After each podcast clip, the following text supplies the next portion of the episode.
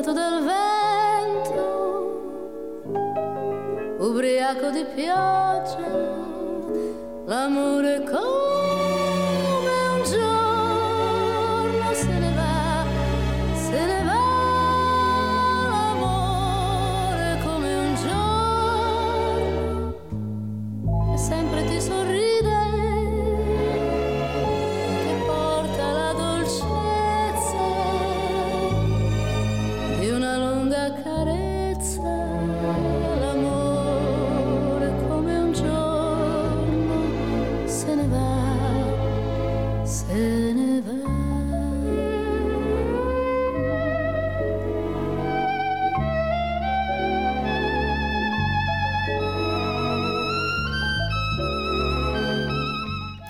Vous êtes sur Radio Cause Commune 93.1 dans le monde en question. Nous recevons Daniel Robert. Bonjour Daniel Robert. Nous venons d'écouter Ornella Vanoni. L'amour est comme un jour. Pourquoi cette chanson? Oui, euh, c'est une chanson française, bien sûr. C'est la chanson de Charles Aznavour qui a été traduite pour euh, Ornella Vanoni, euh, qui est une très très grande chanteuse. Euh, une chanteuse pop, qu'on dit pop, qui est une très grande musicienne. elle a aujourd'hui 88 ans. elle a été une très très grande artiste dans les années 60, 70, 80. elle avait auparavant été actrice de théâtre. Elle a joué avec le Piccolo Théâtre de Milan mhm. sous la direction de Giorgio Streller. Elle a joué du Brecht. Elle est aussi présentatrice de télévision et évidemment euh, chanteuse. Et euh, elle a chanté pas mal de chansons euh, françaises traduites pour elle, des chansons de Boris Vian, des chansons de Jacques Brel aussi, et puis beaucoup de chansons italiennes bien sûr, avec l'aide d'un compositeur et arrangeur et parolier qui s'appelle Gino Paoli, mhm. avec qui elle a eu d'ailleurs une très grande histoire d'amour amour, euh, amour très très orageux, avec une rupture très violente, euh, à la suite de laquelle euh, Paoli s'est suicidé, on ne sait pas très bien si c'est à cause d'elle ou à cause de quelqu'un d'autre, mais il y a eu une grande rupture dans leur vie et puis ils se sont retrouvés 20 ans après et ils ont recommencé à travailler ensemble et à composer ensemble donc elle fait partie euh, des grandes héroïnes amoureuses dont nous allons parler aujourd'hui. Oui, parce qu'aujourd'hui nous allons parler effectivement euh, de grandes héroïnes amoureuses telles qu'elles nous ont, dont la mémoire nous a été transmise par Ovid. Daniel Robert, je rappelle à nos, auditeurs qui vous ont écouté pour présenter Dante, la divine comédie que vous avez traduite en vers. Et là aujourd'hui c'est Ovid que vous venez de traduire. Ovid, présentons Ovid. Covid quand est né euh, Ovide Alors, il est à la charnière du euh, 1er siècle avant Jésus-Christ et du 1er siècle après. Euh, il est né en 43. 43 avant Jésus-Christ. Voilà. Et une des premières œuvres qu'il a écrites, il a toujours écrit en vers. Son monde, c'est la poésie. Et une des premières œuvres, ce sont justement les héroïdes qui sont contemporaines d'autres recueils euh, comme Les Amours, L'Art d'aimer, Les Remèdes à l'amour, toujours des, des recueils de poèmes où il est question d'amour. Mhm.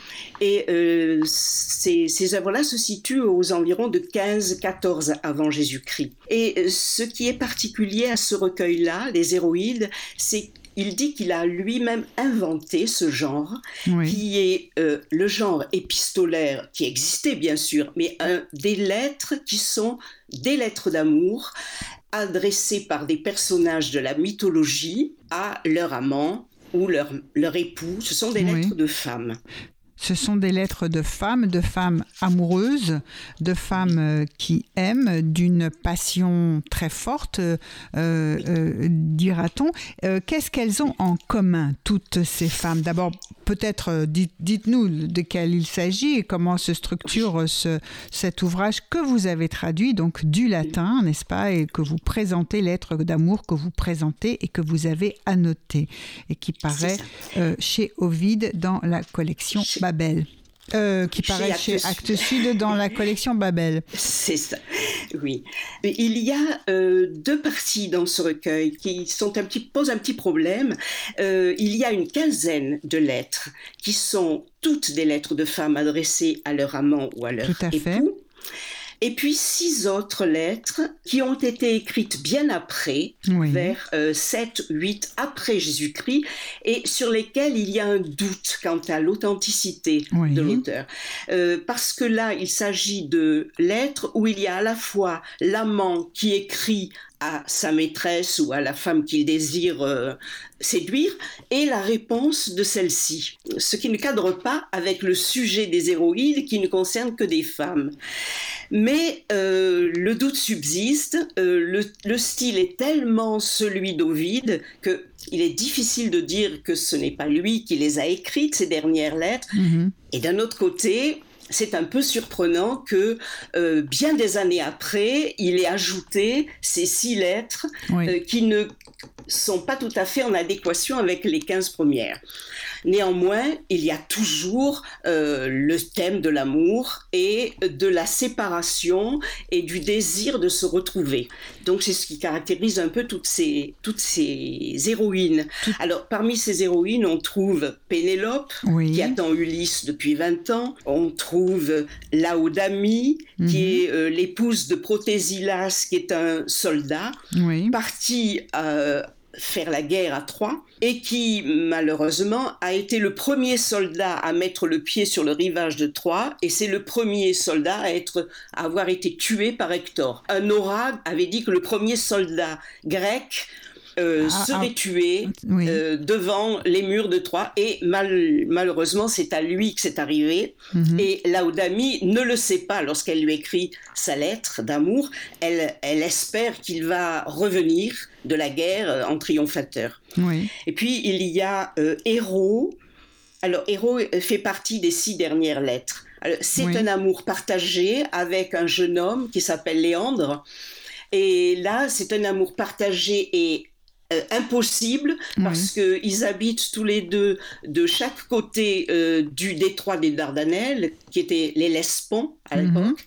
Et euh, donc, ils font partie de deux mondes différents, le monde occidental et le monde oriental. Et les familles, évidemment, refusent de les voir se rejoindre. Et toutes les nuits, le jeune Léandre franchit les Lesbons à la nage va retrouver sa, sa maîtresse pour passer la nuit avec elle et revient le matin chez lui. Mhm. Et une nuit, évidemment, il ne va pas revenir puisqu'il va se noyer à cause d'une tempête euh, très violente. Et lorsque Héros lui écrit, elle croit qu'il va arriver. Et euh, au matin, elle, va, elle ne va que constater qu'il est sur le rivage et, c'est un cadavre. Et, et, elle va se jeter de la tour où, elle l'attendait. Mm-hmm. Et puis il y a Hypermestre, qui est une des 50 Danaïdes, fille de Danaos, du roi Danaos, qui avait marié toutes ses filles aux 50 fils de son frère, mais ce sont deux frères ennemis. Et Danaos, pour pouvoir euh, triompher de son frère, a obligé toutes ses filles à assassiner leur époux la nuit de leurs noces. Et Hypermestre est la seule à avoir désobéi. Alors, euh, évidemment, euh, puisqu'elle a enfreint la règle paternelle, euh, elle écrit, elle pousse son mari à s'enfuir et elle lui écrit pour lui dire qu'elle espère qu'il échappera aux soldats de son père, mais elle, elle sait qu'elle va mourir. Donc, elle, est condamnée. elle est condamnée par son père pour avoir refusé d'obéir. Exactement. Et puis, euh, il y a également Canassé, qui éprouve elle aussi un amour partagé avec Macaré. Le malheur, c'est qu'ils sont frères et sœurs. Oh. Donc, amour incestueux. Elle a eu un enfant de Canassé et le père, leur père commun, a tué cet enfant et a obligé euh, Canassé à se tuer Sinon, il la, il la tuera lui-même.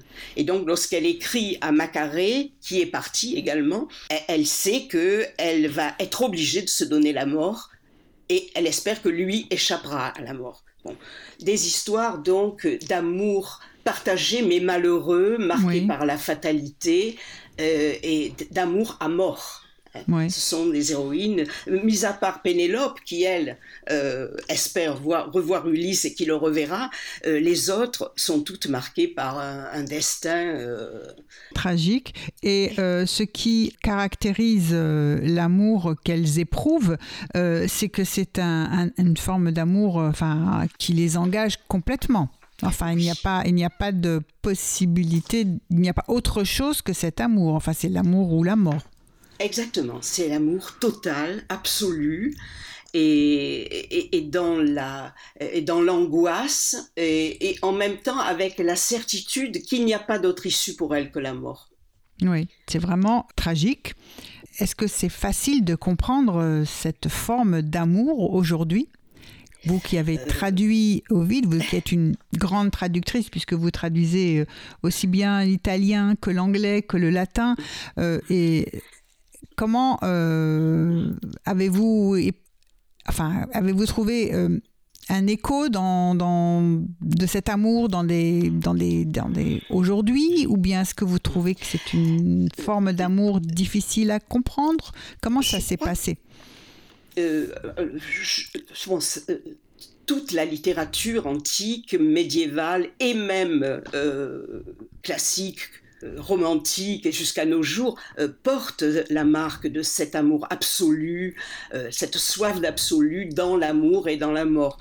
Euh, évidemment, tout le monde ne connaît pas ce destin-là, cette, cette euh, façon de vivre Oui. l'amour. Oui. Mais ça existe encore. Il y a encore des gens qui se tuent par amour ou qui, euh, euh, qui éprouvent euh, des am- un amour impossible. Je crois que ça, heureusement, ce n'est pas fréquent. Mhm. Euh, là, on est en littérature, donc dans la littérature, on prend les exemples comme des, des marques presque obligées de la vie, mais, mais bon, dans la vie réelle, bien sûr, ça, on ne rencontre pas ça constamment.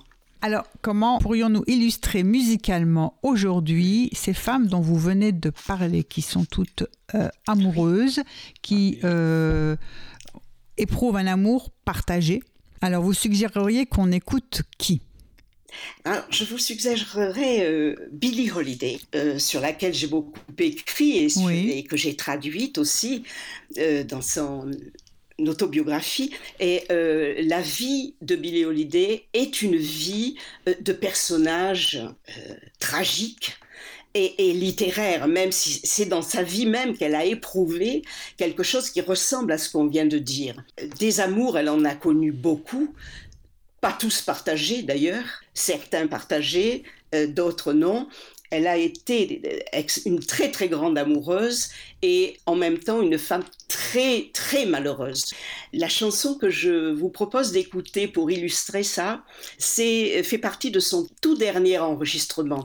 Euh, L'album s'appelle Lady in Satin et euh, la chanson euh, s'appelle I'm a fool to want you. Je suis folle de t'aimer. Et lorsqu'elle enregistre cette chanson, elle a 44 ans, elle est déjà très usée par la drogue, l'alcool, les souffrances, le racisme, Oui. évidemment dont elle a beaucoup souffert aussi, et tous ces amours euh, malheureux qui, dont elle a vécu parce qu'elle ne pouvait pas faire autrement que vivre d'amour et de musique, mais dont elle meurt aussi. C'est un personnage tragique. C'est un personnage Oui. tragique, c'est un personnage qui aime et, et- et qui peut mourir d'aimer.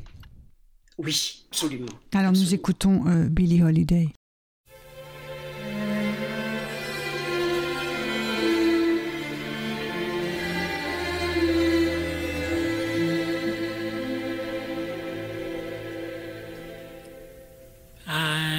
Fool to want you. I'm a fool to want you. To want a love that can't be true. I love that's there for others too.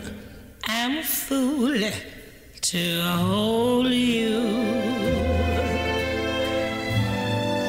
Such a fool to hold you.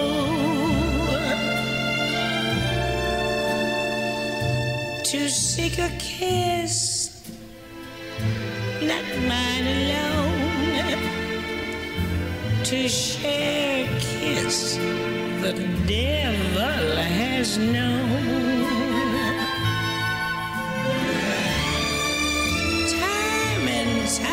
Again,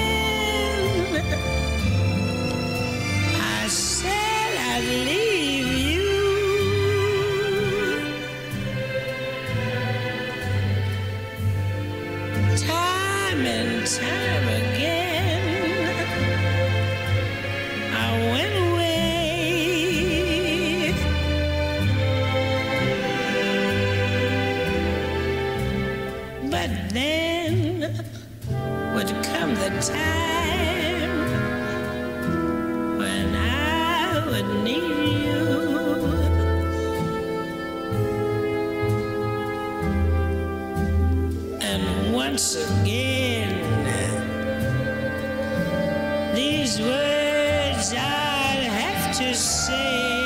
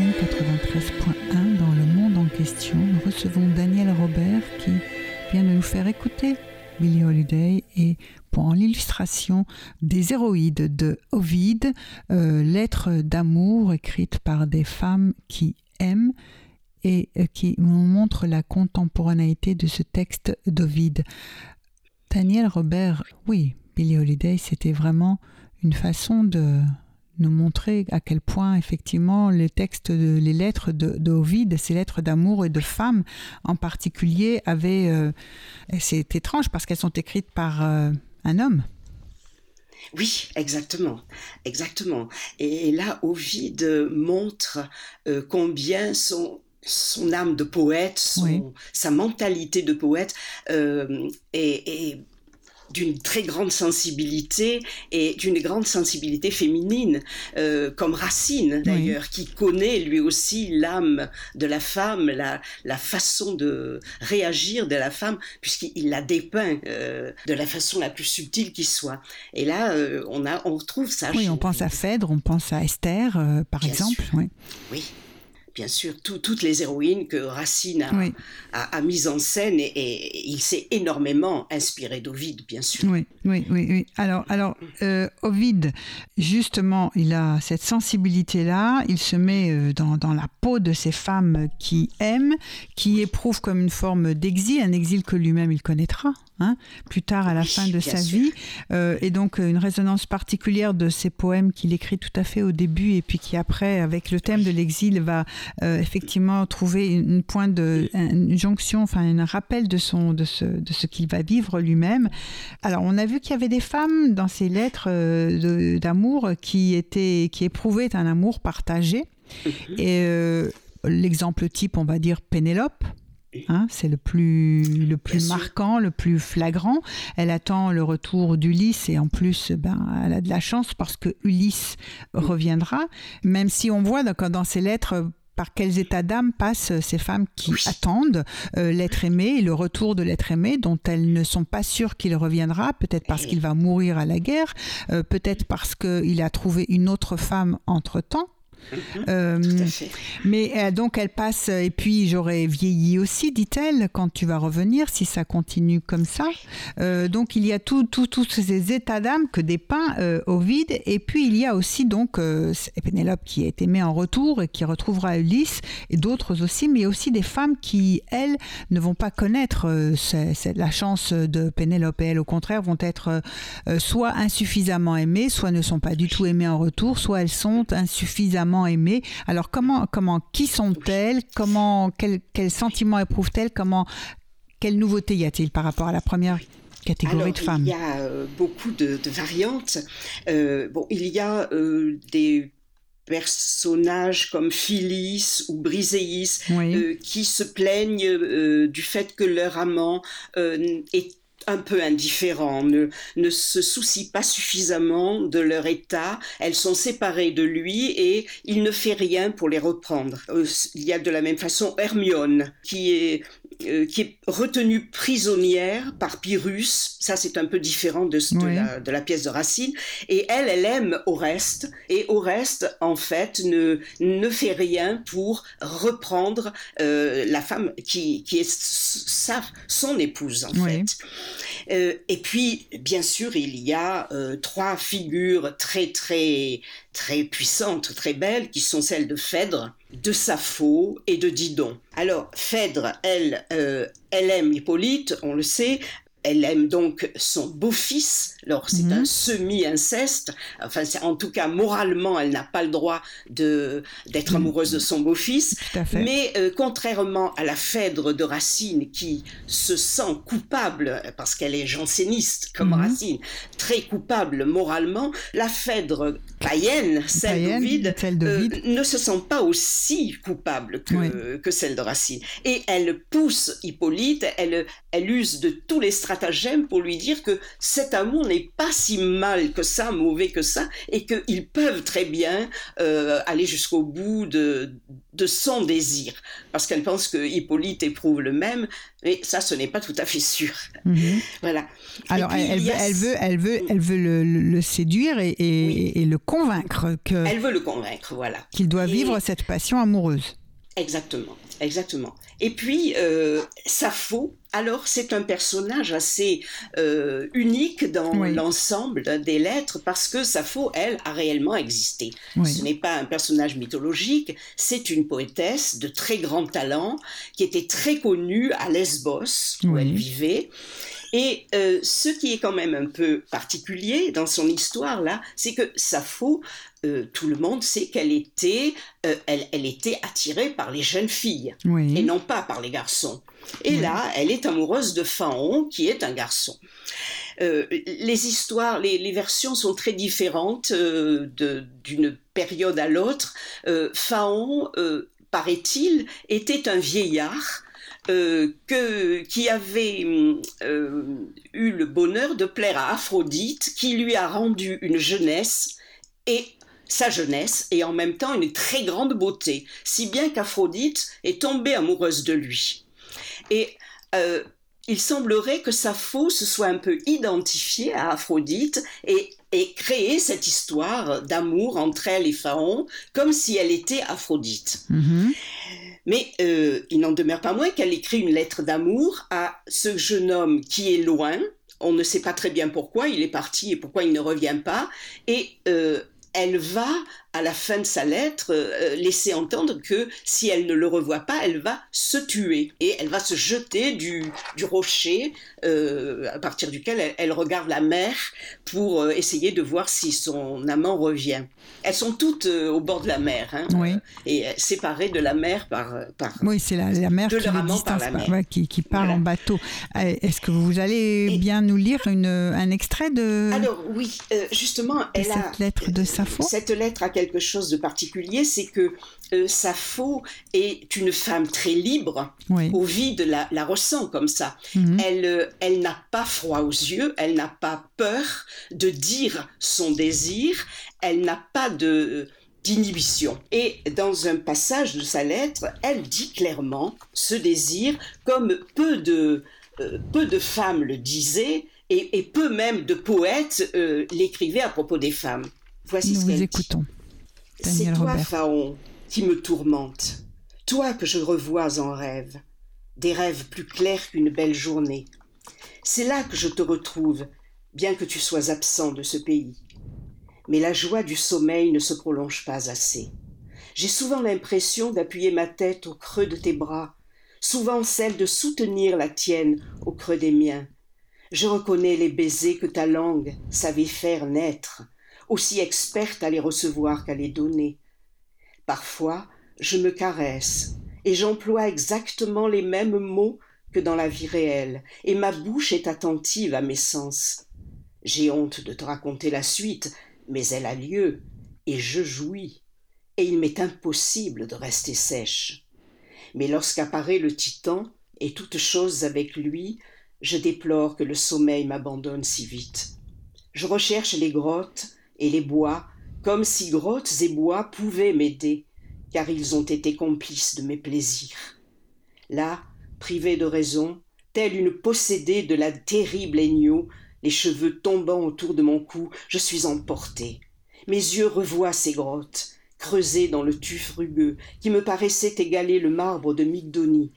Je retrouve la forêt qui nous a souvent offert une couche et nous a couverts de son épaisse et sombre chevelure. Mais je ne trouve pas le maître de cette forêt et le mien. Ce lieu n'est qu'un terrain vulgaire. C'est lui qui lui donnait tout son prix.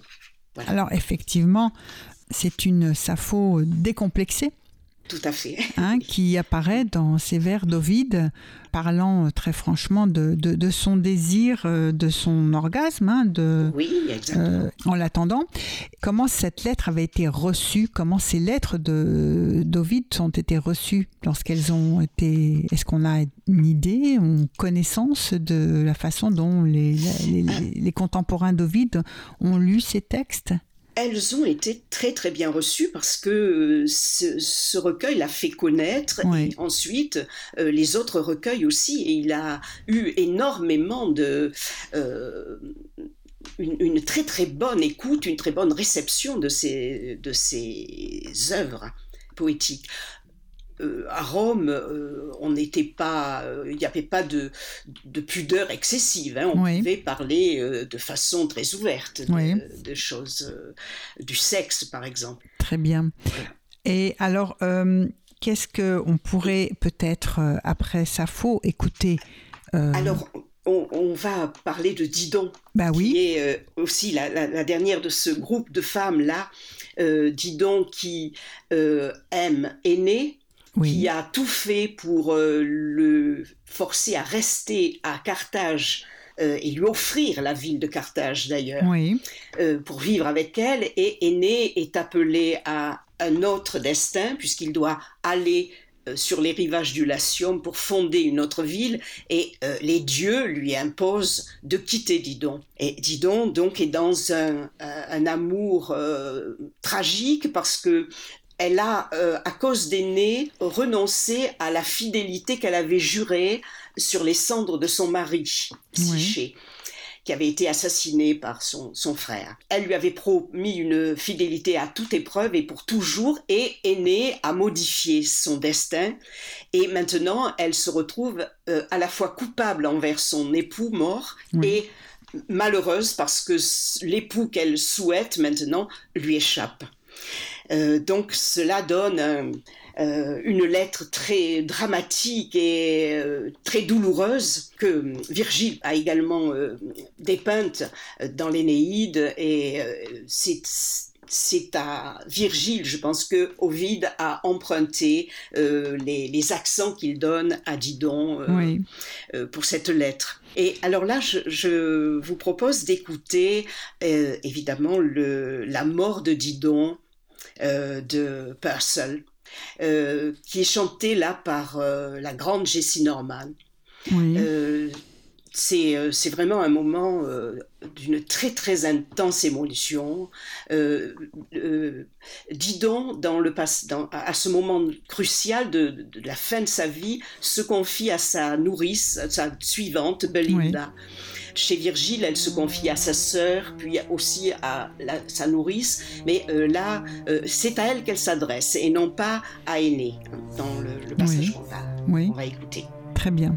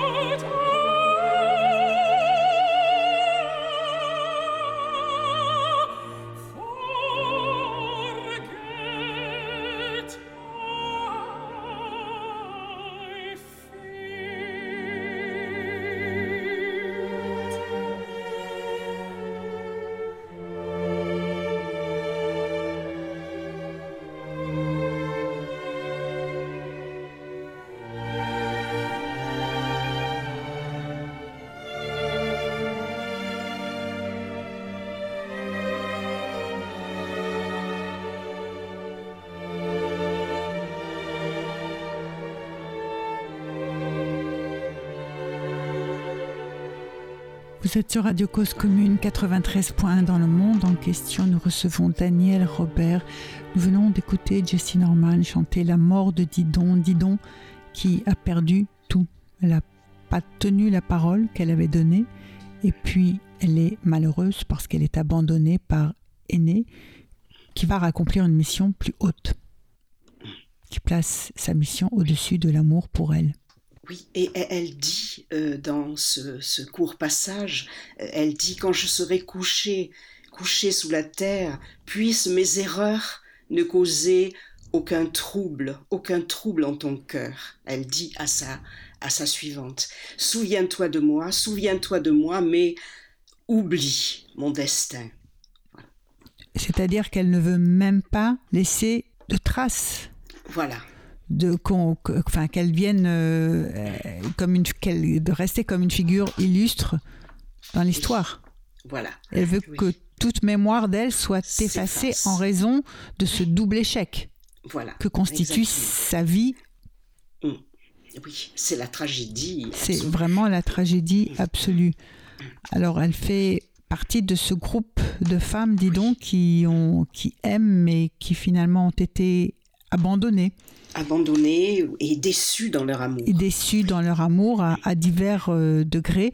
Il y en a d'autres euh, dans ce recueil de, des héroïdes de Ovide qui sont, euh, elles, trahies ou se sentent trahies. Oui, oui, oui. Soit qu'elles connaissent leur rival, soit qu'elles la soupçonnent. Oui. Et bien, on a par exemple Médée, que Jason a quitté pour épouser euh, Créus sur l'ordre de son père. Et on sait que Médée, euh, dans un premier euh, moment de, de, de, chagrin euh, essaie de rattraper Jason. Donc là, Ovide lui a, imaginé la, lettre qu'elle lui écrit. Et puis, on sait que, en fait, comme elle n'a pas eu gain de cause, elle ne l'a pas repris vers elle, ramené vers elle. Elle a décidé de se venger, non pas en se suicidant comme les autres, mais elle a décidé de tuer leurs enfants et elle devient infanticide euh, par, euh, par douleur d'amour. C'est-à-dire que elle, dans, dans, son cas, à elle, c'est ce qui pouvait survivre à leur amour dont elle décide de détruire la trace. Exactement, exactement. Oui, oui. Euh, est-ce que, ce cas de figure Médée, bon, on parle de, de, personnages, d'héroïnes qui ont effectivement profondément marqué hein, l'histoire de l'humanité et de la littérature. Est-ce que Médée, c'était infanticide à cause de sa passion euh, pour Jason? Est-ce que c'était une chose courante? Ou euh, est-ce qu'il y avait quelque chose de particulièrement euh, nouveau en décrivant ça? Oui, non, je crois que même dans le mythe antique, euh, c'est conçu comme euh, quelque chose hors du commun. Euh, aucune femme n'a, ne peut avoir l'idée de tuer ses propres enfants si elle n'est pas sous l'emprise de, d'une passion totalement irrationnelle, enfin bien sûr forcément irrationnelle, mais d'une sorte de folie. Là, c'est la folie amoureuse et la jalousie et, le, euh, le dépit aussi. Et puis, quelquefois, ça peut être une sorte de démence ou. Euh, oui, frappé par une sorte de mauvais sort, un dieu qui. Voilà. Voilà, une vengeance. C'était considéré comme quelque chose de, tout à fait exceptionnel. Oui. Et euh, est-ce qu'il y a d'autres personnages, d'autres figures d'héroïnes qui sont trahies?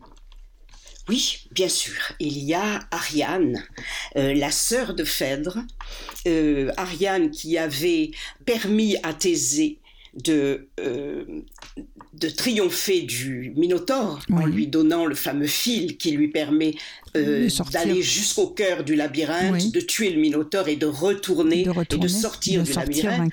Et Thésée, évidemment, est sous le charme au départ d'Ariane. Et voilà qu'il l'emmène sur une île, sur l'île de Naxos, et euh, très curieusement, euh, il repart. Alors, Là aussi, il y a des versions très différentes. Est-ce qu'il part parce que un dieu lui enjoint de retourner à, euh, chez son père en Grèce? Mhm. Est-ce que il est déjà amoureux de Phèdre? Puisque en fait, il va aller chercher Phèdre, repartir avec elle, et c'est elle qu'il va épouser. Mhm. Mais Ariane, toute seule sur son île, elle ne sait pas euh, euh, si pourquoi Thésée est parti, et elle ne sait pas justement qu'il va emmener Phèdre. Alors elle est dans le doute et elle est surtout dans le désespoir parce qu'elle est toute seule sur une île déserte.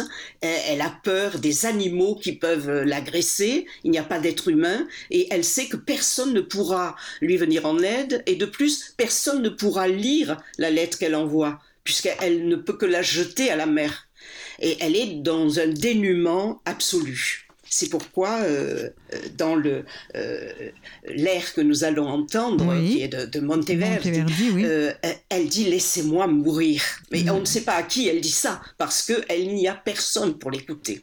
Et donc, en, récompense euh, d'avoir euh, sauvé euh, Thésée, elle se retrouve abandonnée sur une île. C'est un peu effectivement. Exactement. Alors, dans certaines versions, on dit que c'est Dionysos qui aurait poussé Thésée à la laisser sur euh, cette île parce que Dionysos était amoureux de Ariane. et, que Ariane, oui. Voilà. Et donc il l'aurait emmené ensuite euh, jusqu'au ciel et il l'aurait placé dans une constellation. Mais est-ce qu'on a une idée si Ariane avait éprouvé quelque chose pour Dionysos? Non, on ne sait pas. On ne sait pas. Non, on ne connaît que son histoire avec Thésée. On ne connaît que son histoire avec Thésée. Alors on va écouter, si vous le voulez bien maintenant, effectivement, le Lamento d'Ariane.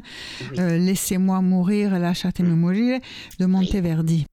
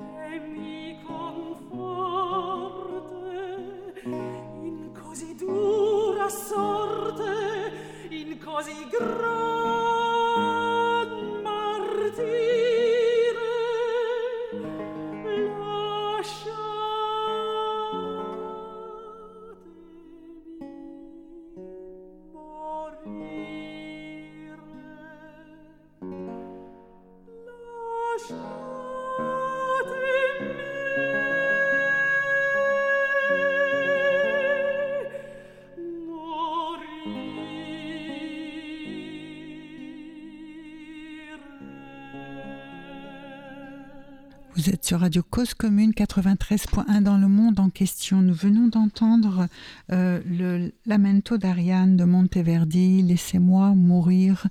Ariane abandonnée sur sa, son île. Daniel Robert, vous qui avez traduit les héroïdes d'Ovide, est-ce que euh, c'est celle des lettres, ce Lamento d'Ariane, qui vous semble le plus poignant, qui vous a le plus bouleversé? Ou quelle est la lettre qui vous a le plus particulièrement ému? Euh, La lettre ou le, ou le, de morceaux de musique? Eh bien, les deux. là, je dois dire que là, tous les morceaux de musique que je vous ai proposés, euh, pour moi, sont d'une égale euh, émotion. Euh, bon, je peux dire la même chose de, des lettres. Elles ont tout un point commun, un fil conducteur. On pourrait peut-être même dire qu'elles sont un peu répétitives dans, dans les lamentations, les plaintes. Mais chaque fois, il y a des éléments particuliers qui font que l'héroïne euh, ne ressemble pas tout à fait aux autres. Et c'est là toute la, subtilité d'Ovide qui sait euh, faire miroiter comme ça tous les personnages et, montrer chaque fois une facette particulière de, chacun d'eux.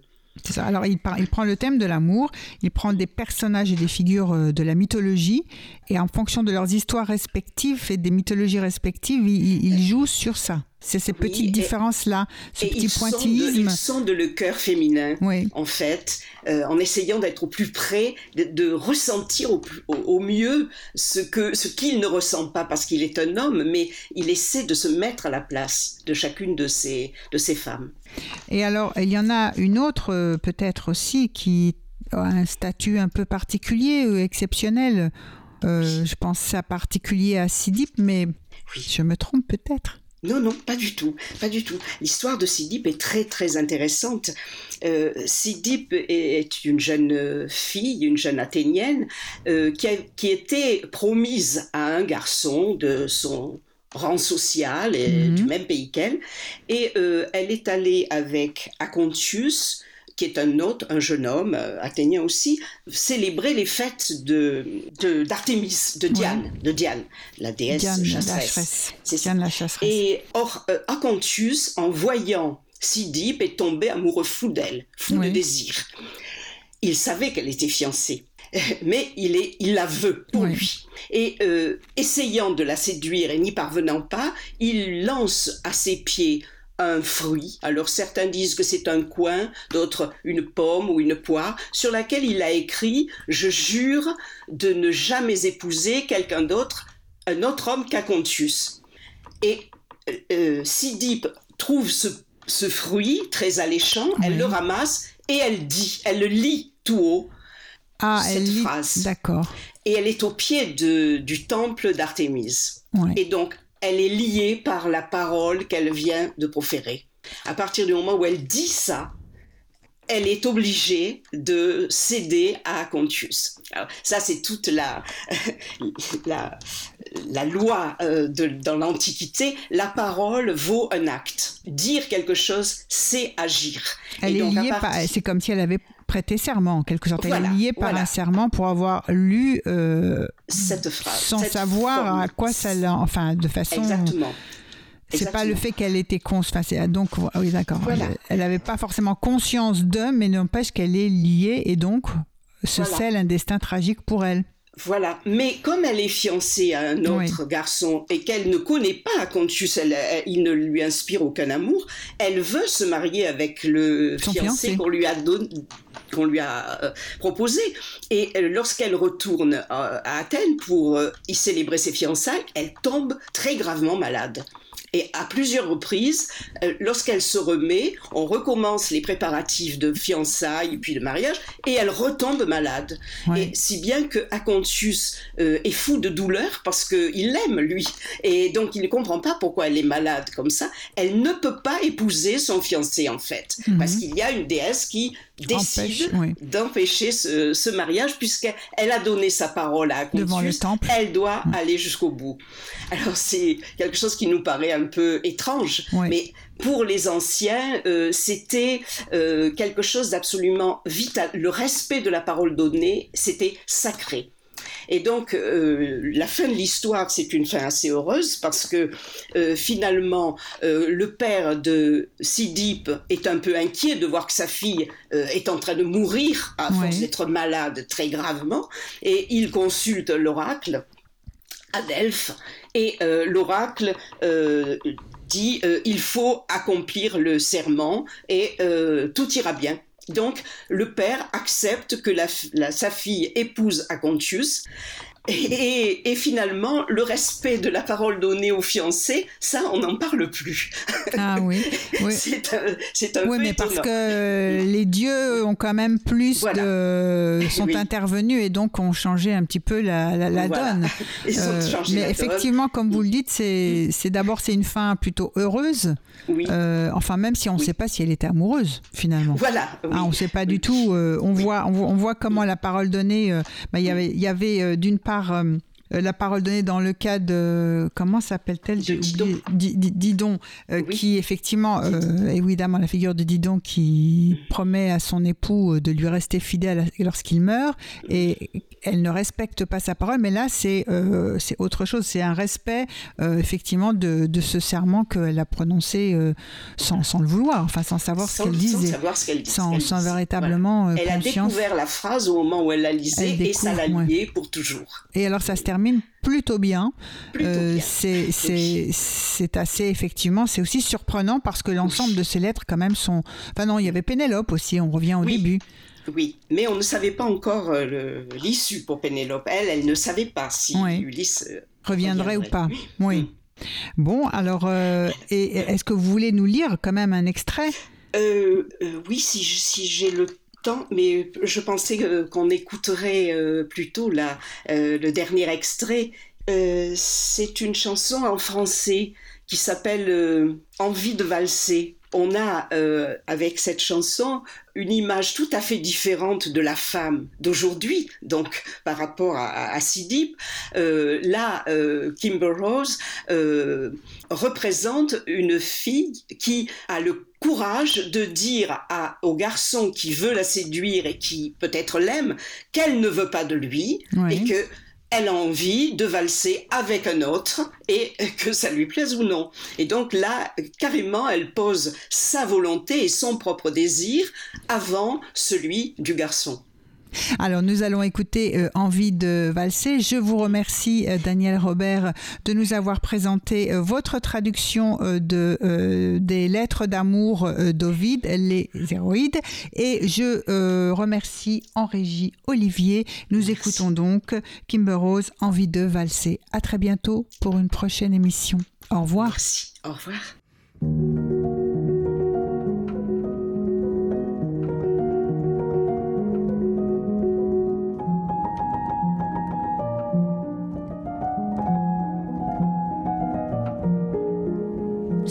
Pas ton passé qui me donnera cet effet. Ce je ne sais quoi, tu ne l'as pas. Et je ne suis pas cette fille-là qui voudra bien t'embrasser, qui voudra bien te serrer fort dans ses bras. Non, je ne crois pas. Ce je ne sais quoi, non, tu ne l'as pas. Non, je ne veux pas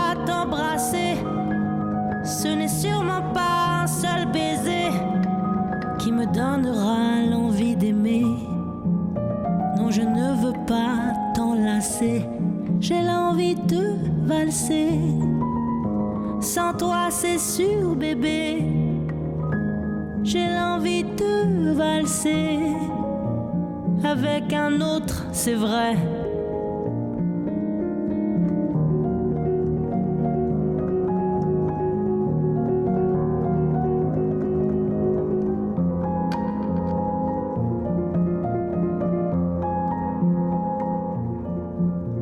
Ce n'est pas ton sourire oh, qui me fera frémir.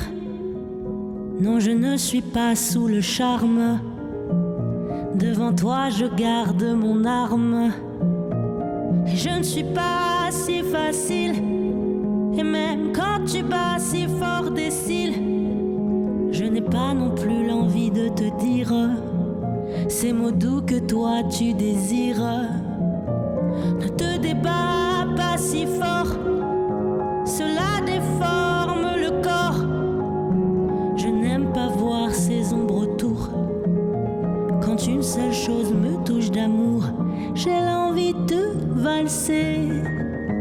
Sans toi, c'est sûr, bébé.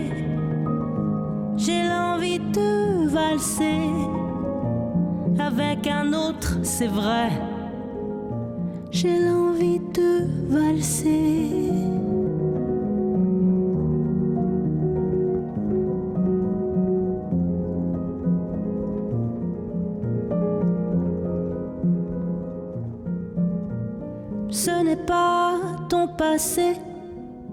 Qui me donnera cet effet.